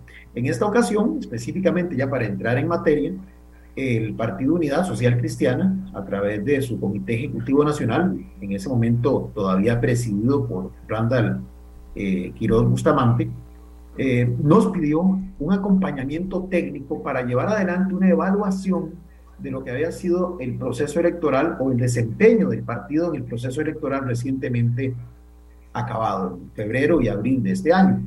Porque, bueno, la gente recordará que en algún momento, y los mismos estudios de opinión así lo proyectaban, nunca como tal vez eh, desde hace ya muchos procesos electorales se sentía, se percibía, existía una suerte de em, valoración de que la unidad podría volver a la, a la presidencia de la República. Recordemos que la última vez que ejerció, ejerció perdón, el gobierno fue en el año 2002 con el presidente Abel Pacheco. Sin embargo, bueno, los resultados fueron otros. Al final inclusive el resultado presidencial no fue el que esperaban, ni siquiera logró su candidata llegar a la segunda ronda.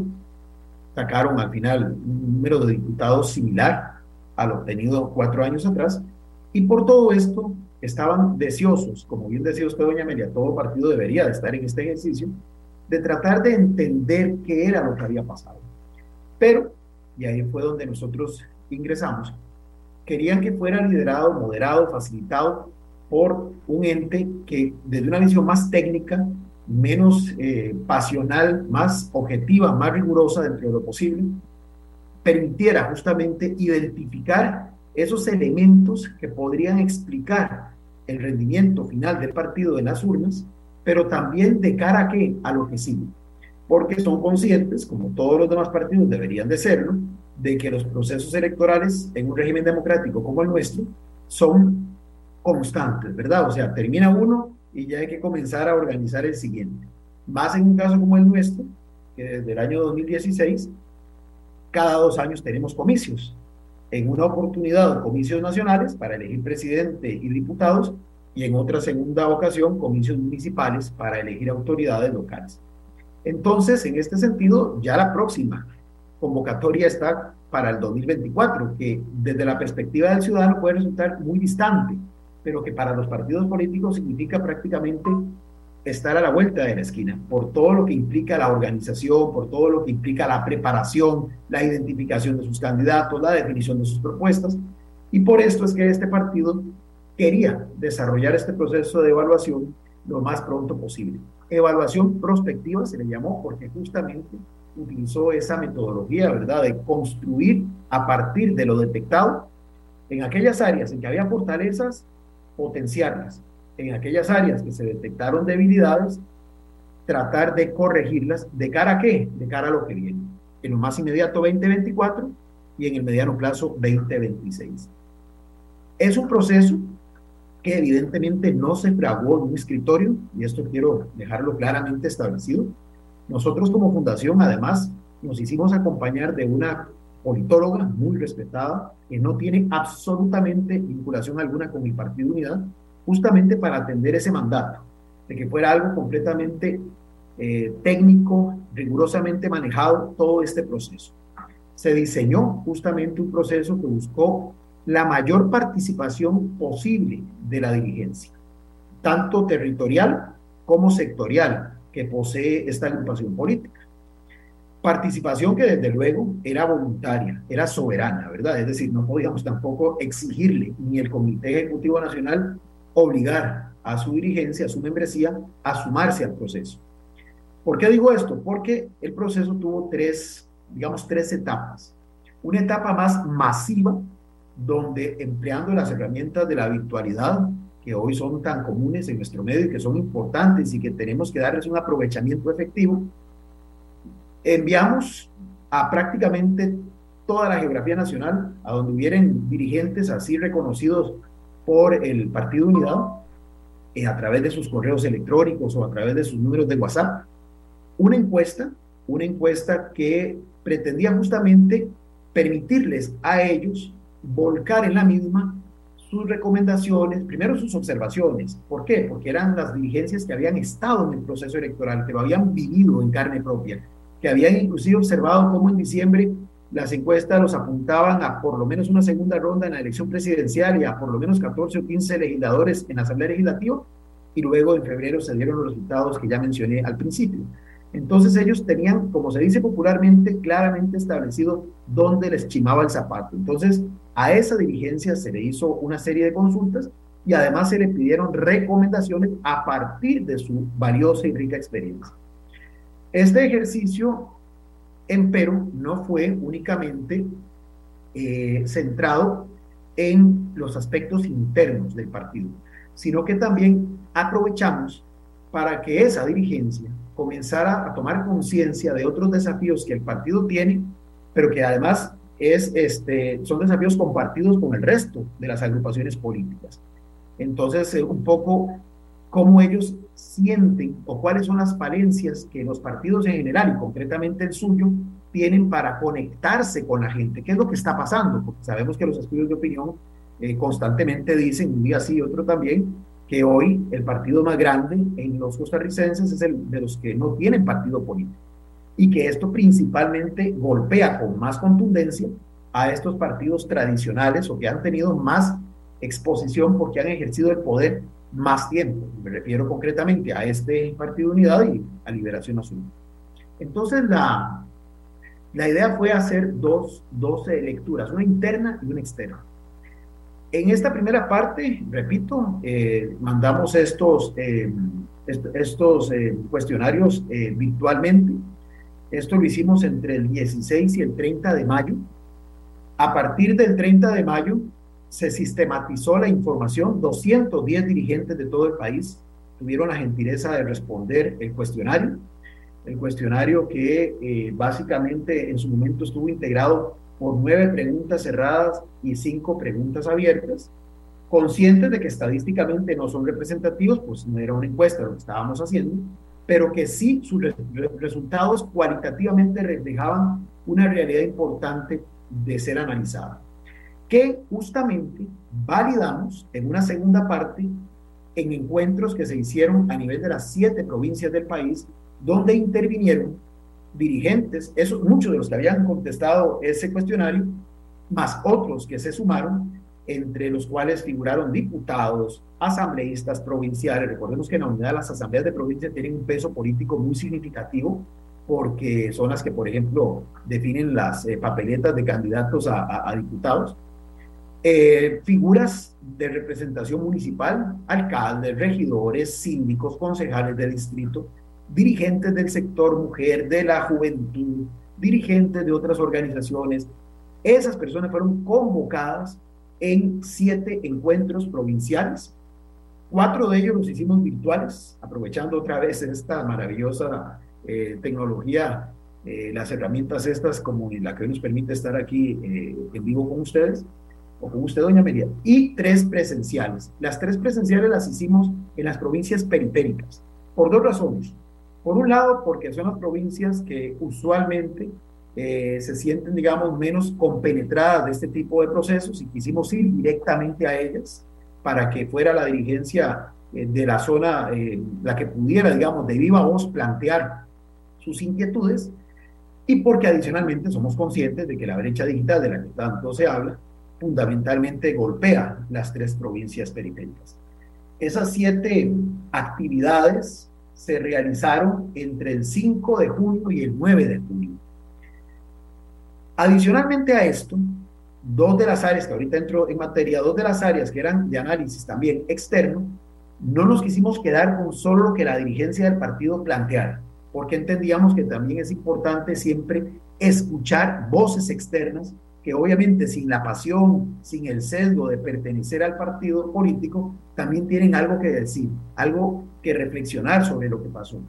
Y por eso eh, identificamos 40 personas de la, de académicos, especialmente del área de ciencias políticas, de sociología, también del área de comunicación, y les mandamos un cuestionario donde les hicimos consultas sobre su percepción del partido y sobre lo que ellos percibieron fueron las fortalezas y también los errores que el partido pudo haber eh, eh, llevado a cabo o, que enfrentó, perdón, en el proceso electoral recién pasado.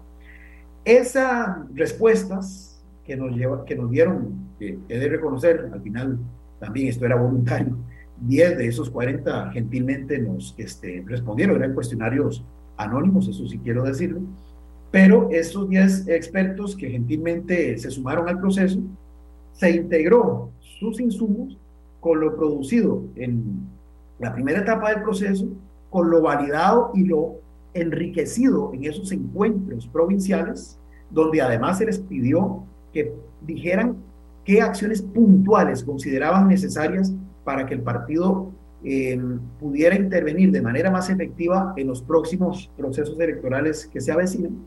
Y todo esto se sistematizó en un documento que se presentó a la dirigencia nacional en primera instancia el pasado 20 de julio, en un encuentro nacional que se celebró aquí en San José. Eh, ahí inclusive dimos otro espacio para que alguna dirigencia que no había participado en las etapas anteriores también aportaran sus observaciones, sus recomendaciones y finalmente hicimos inclusive a partir de ahí un par de reuniones con algunos actores específicos que así nos solicitaron una suerte de entrevista a profundidad. Y de todo esto se produjo un informe final que se entregó al Comité Ejecutivo Nacional en la figura del señor presidente, o ya expresidente Quiroz Bustamante, el pasado 27 de julio. Eso a grandes rasgos es cómo se desarrolló este proceso que trató de equilibrar lo técnico, el manejo riguroso de la información, objetivo en la medida de lo posible, con la participación más amplia que pudiéramos tener de las dirigencias. Yo ayer en la presentación le decía a los asambleístas del Partido Unidad que nos hubiera encantado hacer encuentros vivenciales cara a cara en los 84 cantones que hoy tenemos en la geografía nacional y en la totalidad de los distritos, pero obviamente por razones de recursos materiales, de recursos eh, eh, económicos y, ¿por qué no?, de recursos humanos, tal eh, pretensión era imposible. Pero bueno, teníamos la riqueza, como dije hace un momento, de la tecnología para poder acercarnos a la mayor cantidad de gente posible y que quien quisiera realmente intervenir, pronunciarse, plantear cosas, lo hiciera. Y esto fue lo que, repito, presentamos ayer. De esto Ayer hice una, una síntesis, porque bueno, el documento completo lo tiene, repito, el comité ejecutivo y ahora entiendo que será un insumo que el nuevo comité liderado por don Juan Carlos Hidalgo tendrá que, utilizar, ¿verdad? Como parte de lo que va a ser eh, la construcción de su plan de trabajo, de sus líneas estratégicas de acción. Pero ayer, para compartir con los eh, asambleístas, y bueno, ellos a su vez después lo difundieron a los medios, salieron algunos de los temas que usted, doña Amelia, eh, decía este, al principio de mi intervención. Eh, básicamente, en, en, acciones de orden político e ideológico, la gente, esta dirigencia, porque repito, todo lo que aquí está y lo que voy a decir muy rápidamente es lo que la misma dirigencia, enriquecido con el aporte de estos expertos, planteó, ¿verdad? Esto aquí la fundación fue un facilitador que sistematizó ese sentir y esas eh, recomendaciones y esos eh, insumos que la propia dirigencia aportó. Son conscientes la dirigencia de que hoy la realidad política es distinta a la que existía cuando el Partido de Unidad nació. Hoy lo ideológico no tiene tanta relevancia. Hoy lo que la gente está buscando es satisfacción de sus necesidades inmediatas y de ahí explica un poco el fenómeno de, eh, del surgimiento de tanto partido emergente, de esto que en ciencia política llamamos partidos atrapado todo o partidos taxi o partidos franquicia, y cómo en los últimos tiempos, por lo menos en la última elección, pues eh, uno de ellos resultó exitoso, ¿verdad? Porque digo, aquí hago un paréntesis, me quito el sombrero de lo que estoy diciendo, me pongo el de analista. Recordemos que Progreso Social Democrático es un partido que surgió a la luz pública en mayo de 2018 y que evidentemente el señor presidente de la República no formó parte ni siquiera de la construcción de ese partido, sino que unos meses antes del inicio del proceso electoral, el partido le dio acogido y pudo desde esa fuerza política catapultar su candidatura. Bueno, ese es un ejemplo típico de esta realidad que hoy enfrenta el sistema de partidos en el cual la unidad está involucrado. Ahora me vuelvo a, poner el sombrero y continúo con, con la descripción. Pero entonces, a pesar de eso, a pesar de eso, la dirigencia es consciente y los mismos expertos así lo vieron como una fortaleza y como una oportunidad que este partido posee una ideología, que es la ideología social cristiana, humanista cristiana, que es un elemento en sí mismo que puede convertirse, puede convertirse en un elemento diferenciador, que en medio de esta gama de tanto partido político que hoy existe, puede perfectamente diferenciarlos, distinguirlos, pero que es necesario fortalecer esa ideología, especialmente en la dirigencia, ¿verdad? Para que puedan realmente volcar esa eh, visión ideológica en acciones concretas, en política pública, en acciones, en proyectos de ley o en propuestas a nivel municipal. Y que entonces, y aquí es donde viene lo del tema del cambio de nombre, más que llamarse unidad social cristiana, que tal vez para el común de la gente eso no es desde el punto de vista de mercadeo atractivo o inclusive puede ser más bien un elemento que aleje a ciertos segmentos porque no quieren verse etiquetados ni de social cristiano, ni de socialdemócratas, ni de libertarios, ni nada por el estilo, pero que más allá entonces de que aparezca solo en el nombre, quizá el nombre sí pueda sufrir una renovación, remozarse, dar con eso una señal de intento de cambio, de intento de actualización, por decirlo así, pero que sea en las acciones concretas del partido en sus propuestas programáticas, en sus acciones en el ámbito legislativo, en el ámbito municipal y eventualmente cuando lleguen en el ámbito del Poder Ejecutivo, donde se vea en lo tangible reflejada esa ideología social cristiana. Un poco de, ahora son amores y no buenas razones. Así es como lo eh, captamos, ese es el sentir de la dirigencia. No es renunciar a ser un partido ideológico, sino más bien a que esa ideología que se pregona, más que únicamente aparecer en el nombre de la agrupación de manera formal, se vea expresada en las acciones concretas, cotidianas de todos los que le representen en puestos de elección popular o en el accionar mismo del partido de todos los días. También hablan, y ese es otro tema que se, que se, que se percibió importante, de la necesidad de que haya un cambio. No especifican cuál, eso digamos lo dejan más para que sea el partido y las autoridades nuevas las que planteen propuestas, pero sí un cambio en la forma en que se vienen eligiendo los aspirantes a diputados.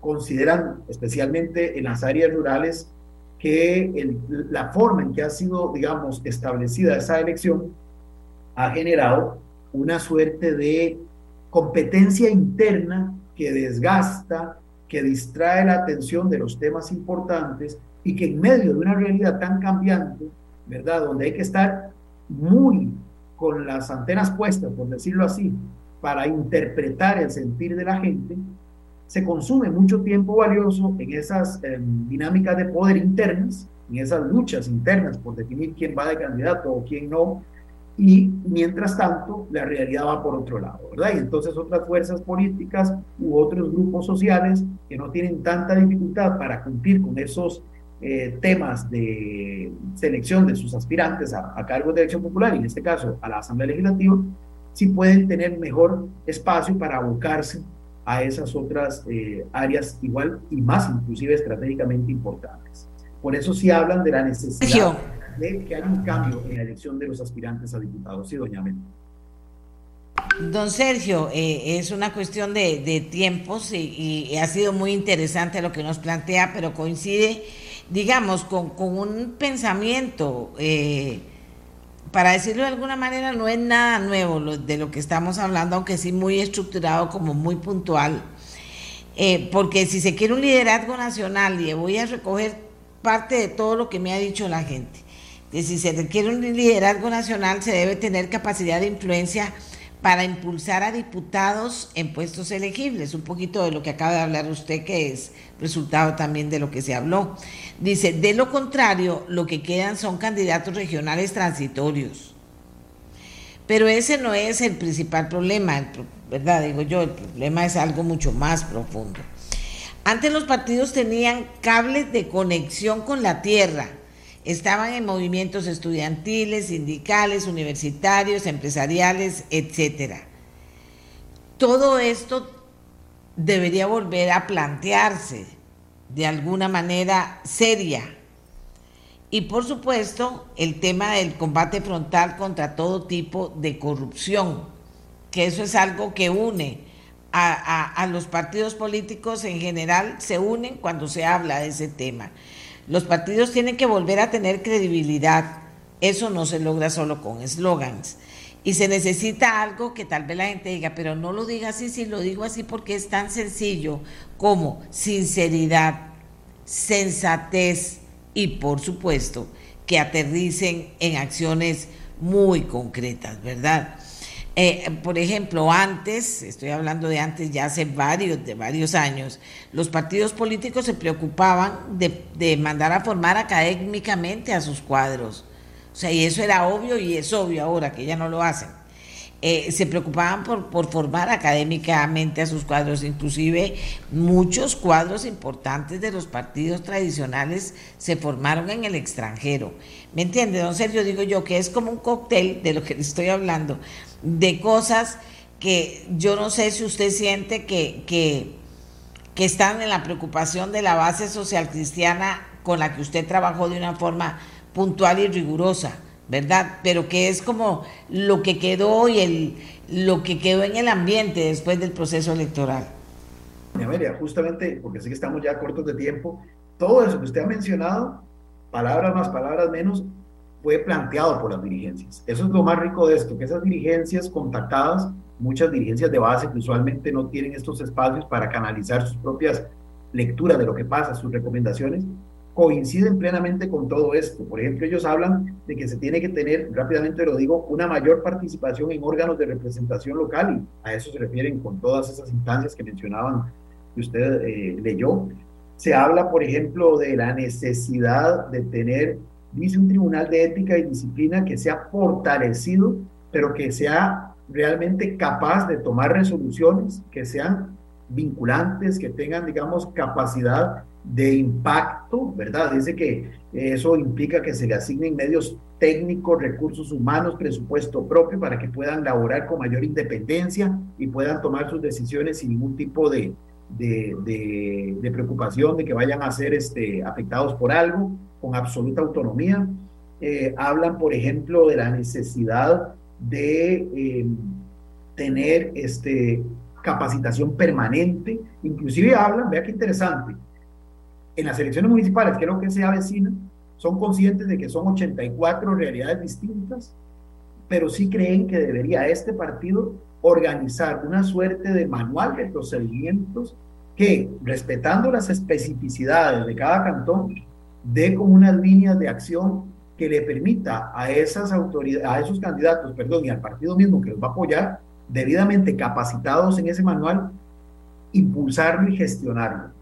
Eh, hablan, por ejemplo, de la necesidad de tener una comisión permanente que esté ojalá adscrita al Comité Ejecutivo Nacional de evaluación del entorno y gestión del cambio, o sea, conscientes de que esta es una realidad muy dinámica hablan de crear, y esto lo dijo una de las provincias, lo digo con ese nombre, por eso lo dejamos tal cual, solamente una recomendación, aclaro, pero de un departamento de inteligencia política, en el entendido de inteligencia política que manejen datos para diseñar estrategias bien aterrizadas, bien fundamentadas en la realidad y no solamente en las eh, percepciones del dirigente de turno o del aspirante de turno.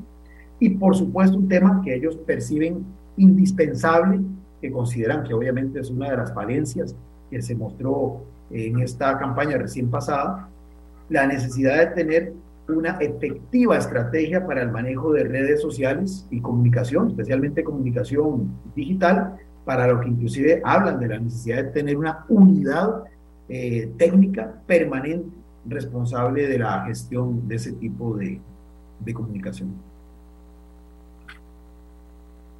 Que muy interesante ese ejercicio, por eso le pedí a don Sergio que nos acompañara en el programa. Muy interesante ese ejercicio, que uno supone que todos los partidos deberían estarlo haciendo, solo que este tiene una rigurosidad y también tiene un aporte eh, de, de, la Conrad Adenauer, que es una institución muy poderosa, eh, eh, para que se pueda hacer, pero sin duda alguna es como un punto de arranque que deberían tener los diferentes partidos después de lo que hemos visto que pasó en la pasada campaña electoral. Pero, Sergio, le, agradezco muchísimo, muy interesante, de verdad, muy valioso, de verdad, no solo para el Partido Unidad Social Cristiana, creo que para muchos partidos, algunos que están apenas naciendo y de que deberían verse en esa dimensión de crecer y otros que ahí están y que pues por el momento no han demostrado que tengan que tengan todas esas cosas que harían eh, de un partido algo consistente, importante, con visión de futuro. Digo yo, don Sergio, me despide el programa usted. No, muchas gracias, eh, bien que nos haya dado este espacio y desde luego creo que es un ejercicio muy valioso y me parece, como usted bien lo ha dicho, que debería de ser y esperemos que lo estén haciendo otras agrupaciones políticas porque, y aquí lo, con esto cierro, la, la democracia nuestra sigue siendo representativa, y hasta que no encontremos otro instrumento mejor, son los partidos políticos los que tienen que tener un rol protagónico dentro de ella. Pero obviamente, no estos partidos. Y los estudios de opinión han demostrado ya el rechazo que tienen de parte de un sector importante de la ciudadanía. Los partidos tienen que actualizarse, tienen que fortalecerse si quieren seguir siendo lo que deben de ser, pilar fundamental del sistema democrático representativo. Muchísimas gracias a Sergio Araya, quien eh, es consultor, quien junto con la Conrad Adenauer estructuró todo este trabajo para el Partido Unidad Social Cristiana que ya se presentó en el día de ayer y que creo que ha sido de casi que material de estudio debería ser eso para todos los partidos políticos que quieren hacer las cosas en serio, siempre y cuando estén basados en esos principios y valores que la gente está reclamando. Le agradezco muchísimo, hacemos una pausa y venimos con el tema de lo que está ocurriendo en Tamarindo con los monos congos, que aunque usted no le dé importancia, tiene muchísima importancia. Espérese y verá cuando regresemos. Vamos a hablar con alguien que forma parte de toda una fundación para tratar de salvarlos. Ya volvemos. Gracias,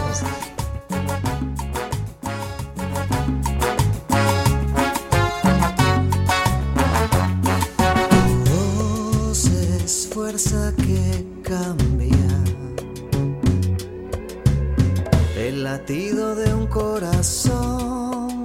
Amigas y amigos, vean ustedes lo que les vamos a contar hoy, para que vean que tenemos que prestar mucho cuidado a todo lo que pasa a nuestro alrededor. Un estudio realizado en Playa Tamarindo determinó que durante el 2021 en ese lugar un total de 142 monos congos sufrieron accidentes por electrocución, especialmente cuando esos animales se trasladan de un lugar a otro sobre el tendido eléctrico. Ustedes los vieron, los han visto, que es la forma en que lo hacen. De acuerdo con la Fundación Salve Monos, que llevó a cabo la investigación junto de Clean Wave, los 142 animales accidentados representan un 34% de la población de monos congos también conocidos como monos aulladores durante el año pasado. ¿Que ¿De qué estamos hablando? Bueno, Inés Sofeifa es consultora de la Fundación Salve Monos. ¿Por qué salvar monos? Diría mucha gente. Vale la pena, es importante. ¿Por qué salvar monos? Inés, gracias por estar con nosotros. Adelante. Muy buenos días, muchísimas gracias por el espacio. Eh, ¿Por qué es importante salvar los monos? Bueno, los monos son un elemento eh, que nos indica una estabilidad del bosque. Ellos son reguladores y equilibradores de los bosques a través de toda lo que es la dispersión de semillas. Mantienen los bosques heterogéneos con diferentes especies de árboles. Y claramente pues estos bosques también proveen muchos servicios ecosistémicos como oxígeno, fijación de suelo, evitan la erosión, inclusive evitan inundaciones principalmente, ¿verdad? Cuando estamos hablando de comunidades costeras que están, pues, obviamente anuentes a muchos cambios, principalmente por desarrollo turístico. Los monos vienen a ser un elemento que nos puede ayudar a nosotros a identificar qué tan sano está un ecosistema y principalmente pues en zonas en donde se está dando un gran desarrollo turístico. Vamos a ver, eh, todo esto lleva toda una organización sostenible para que esto pueda darse y para que con esa información se logre, voy a decirlo, si estoy equivocado usted me, me dice, para que con toda esa información que se recoge eh, y todas las herramientas que se puedan utilizar, lo que hace es cuidar a la población de los monos. Sí, correcto, correcto, porque lo que mencionaba antes es solamente la importancia a nivel ecosistémica. También los monos Congo tienen una importancia económica, ¿verdad? Es un recurso turístico que actualmente pues es este eh, atraído por muchos turistas tanto de Norteamérica como de Europa para observar monos y eventualmente también pues vienen a ser un, un, un punto o un recurso tanto biológico como económicamente importante para la zona. Eh, la información que se toman, los datos, eh, nos llevan a poder entender qué tan grande es la problemática que se está dando. Y a nivel de región de Guanacaste, entonces proponer líneas de acción que eventualmente nos van a ayudar a mitigar y a prevenir esta, esta problemática. Mi trabajo dentro de Salvemono siempre ha sido la parte de investigación y la parte de recolección de datos. Con datos generamos información de tal manera que nos permita realizar acciones de manejo y al mismo tiempo llevamos estos datos a instituciones como es el SINAC, el Área de Conservación Tempisque y las electrificadoras de la zona que eventualmente pues también tienen parte en, en, el tema de la problemática. Las áreas de conservación eh, eh, idealmente deberían de tener un plan de manejo en la zona y esos planes de manejo deberían de enfocarse en las especies que mayor riesgo biológico están teniendo. En este caso, por ejemplo, los monos están presentando una problemática importante que es electrocución en su mayoría, pero además hay atropellos, hay ataques de perro, hay caídas, porque su hábitat se viene eh, eliminando y entonces necesitamos entender qué es lo que está pasando con este fenómeno para poder tener una idea de por dónde eh, generar las acciones para prevenir y eventualmente mitigar estos efectos. Porque el desarrollo sabemos que va a seguir creciendo, pero sí creemos desde Salve Monos que se puede realizar un desarrollo sostenible en la zona. Ahora, eh, usted dice bien, bueno, primero que, que son muchas las posibilidades de atacarlos, ¿verdad?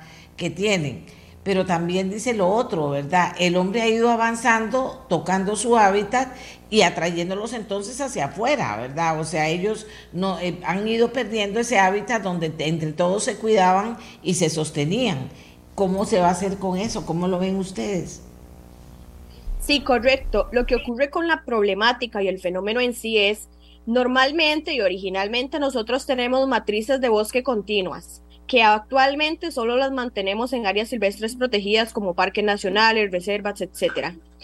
Pero estas matrices de bosque en sus inicios empezaron a fragmentarse y a dividirse por procesos de desarrollo que constituían principalmente carreteras, tendido eléctrico, infraestructura. Cuando empezamos a fragmentar y a dividir ese hábitat que es el hogar, ¿verdad?, de tantas tropas de monos y al mismo tiempo de ardillas y de un montón de mamíferos arbóreos más, entonces empezamos a tener una invasión a su hábitat. Cuando tenemos esta invasión, entonces se van a dar los, las interacciones entre esta fauna silvestre y la presencia de humanos. eh, se empieza a hacer uso de estructuras como es el cableado, como es eh, las calles, como es los techos de los edificios para trasladarse, para movilizarse, para cumplir sus roles normales y naturales. Entonces, cuando entramos en esto, las problemáticas vienen, ¿verdad? Y eventualmente lo que necesitamos y, y debemos de partir de, de, desde este punto es la planificación. Si nosotros como país planificáramos el desarrollo que estamos generando, pues sabríamos que, por ejemplo, en una zona donde hay eh, una construcción que va a estar cercana a una zona de protección, debería de contemplar como mínimo cableado eh, aislado, ideal cableado subterráneo. Entonces, por medio de la planificación, pero por supuesto que con información y con datos que nos diga cómo está la situación actual, podemos eh, generar acciones y generar que este desarrollo sea lo menos posible invasivo a los sitios. Entonces, por medio de planificación podríamos poner el cableado subterráneo, podríamos realizar algunas medidas de prevención a nivel de eh, infraestructura, como carreteras, eh, como edificaciones, y eventualmente contemplar los pasos de fauna, porque actualmente con muchas infraestructuras estamos cortando esos, esos flujos de vida silvestre de un sitio a otro. Y inicialmente eh, Costa Rica tuvo un, un, sistema, ¿verdad?, de protección basado solamente en áreas silvestres protegidas, pero conforme Costa Rica evolucionó a un ecoturismo y a un turismo eh, que genera eh, más procesos de conservación, se empezaron a dar las reservas privadas.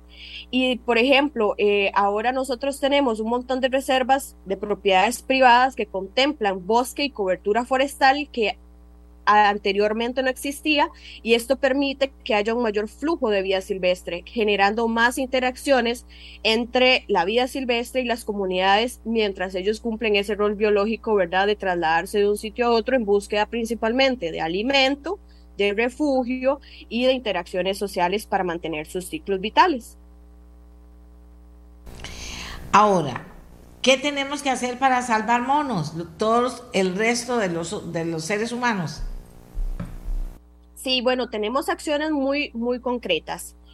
Para los ciudadanos y cualquier persona que nos está escuchando, es súper importante reconocer que hay vida silvestre presente en nuestras comunidades, que esa vida silvestre estuvo ahí primero que nosotros y que eventualmente nosotros llegamos de alguna manera a habitar esos espacios. Eh, es muy importante tomar medidas, por ejemplo, cuando se reporta algún accidente por electrocución, por atropello, por ataques de, de fauna doméstica, siempre es importante reportar el sitio y analizar qué hábitos estoy generando yo para que se vea afectada esa vida silvestre. Por ejemplo, hacer un, buen, una buena disposición de los desechos o los residuos orgánicos y sólidos que generamos en los hogares, disponerlos adecuadamente donde no esté al, al alcance o atraiga vida silvestre eh, reportar aquellos sitios de atropello, de electrocución por medio de la página de citada. La página de citada es una página donde pueden realizar este, denuncias ambientales y eventualmente serán atendidas por SINAGI por la, eh, por la otra institución que corresponda, como MOB o como electrificadoras. También pueden acercarse a organizaciones de manera voluntaria y trabajar algunas de las medidas preventivas que nosotros realizamos como es la reforestación para seguir generando eh, puentes naturales, eh, también ir colocando pasos de fauna en sitios en donde definitivamente se perdió la, conectividad. Estos pasos de fauna son súper importantes porque actualmente proveen el camino y la conexión de un parche a otro para que estos monos puedan mantener sus ciclos y sus rutas de paso. Entonces, este, todas estas acciones, además como reportar a la electrificadora la intervención de sitios de cableado, eh, principalmente para aislar y ojalá, ojalá buscar eh, el subterráneo en sitios donde ya hay mucha reincidencia, estas serían como las diferentes acciones que los ciudadanos pueden hacer.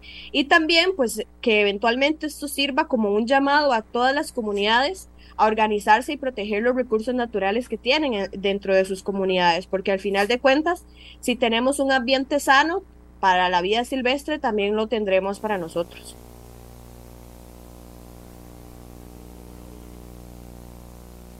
La gente responde con, con esos cuidados y esas ayudas.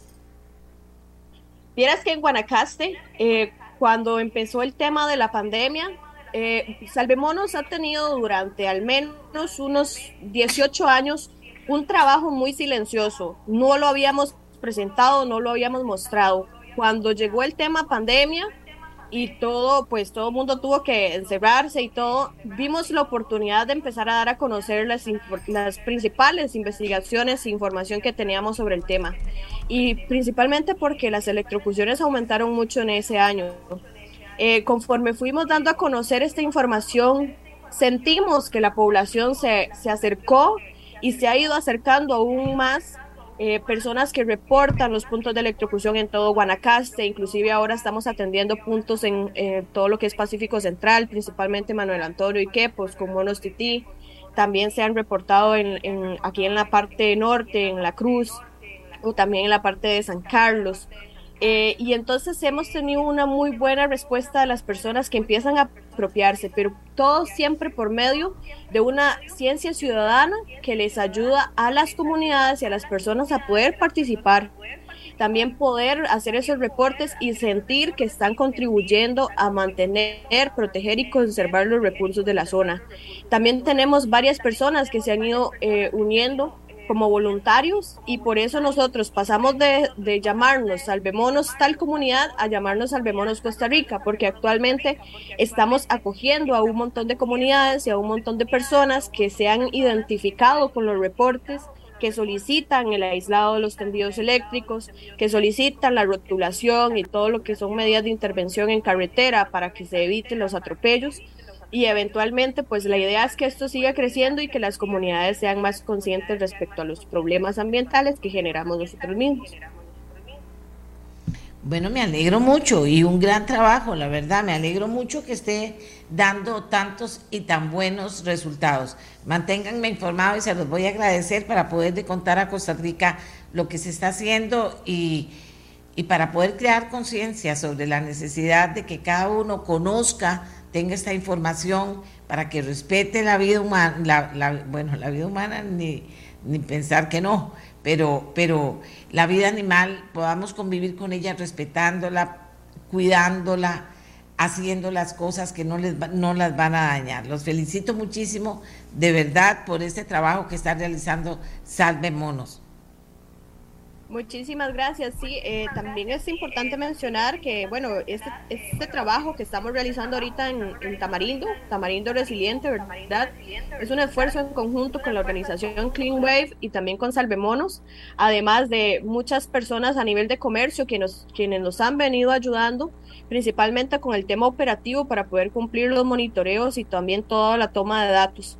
Entonces, muchísimas gracias a esa comunidad de Tamarindo que se ha venido comprometiendo con el trabajo y pensamos que a futuro vamos a tener muy buenos resultados. Tenemos ya una propuesta y un diseño de un cableado subterráneo entre eh, Tamarindo y Langosta y queremos eh, eventualmente en un futuro hacer el llamado a toda la población, tanto extranjera como nacional, para que logremos tener un subterráneo en esta zona y eventualmente pues mitigar aún más los problemas por electrocución. Bueno, muchísimas gracias. Amigas y amigos, vieron también por qué hasta para estas cosas es importantísima la, luz del sol. Es poder tener paneles, es poder llamar, eh, es poder habilitar paneles solares en todas las partes del territorio nacional. Imagínense el sol en Guanacaste. Le agradecemos a Inés no solo que nos haya atendido, sino su preparación, su preocupación, su conocimiento y la forma de, de comunicar lo que tiene para crear conciencia sobre este tema. Y ya se nos acabó el tiempo. Nos vamos hasta mañana. Gracias. Este programa fue una producción de Radio Monumental.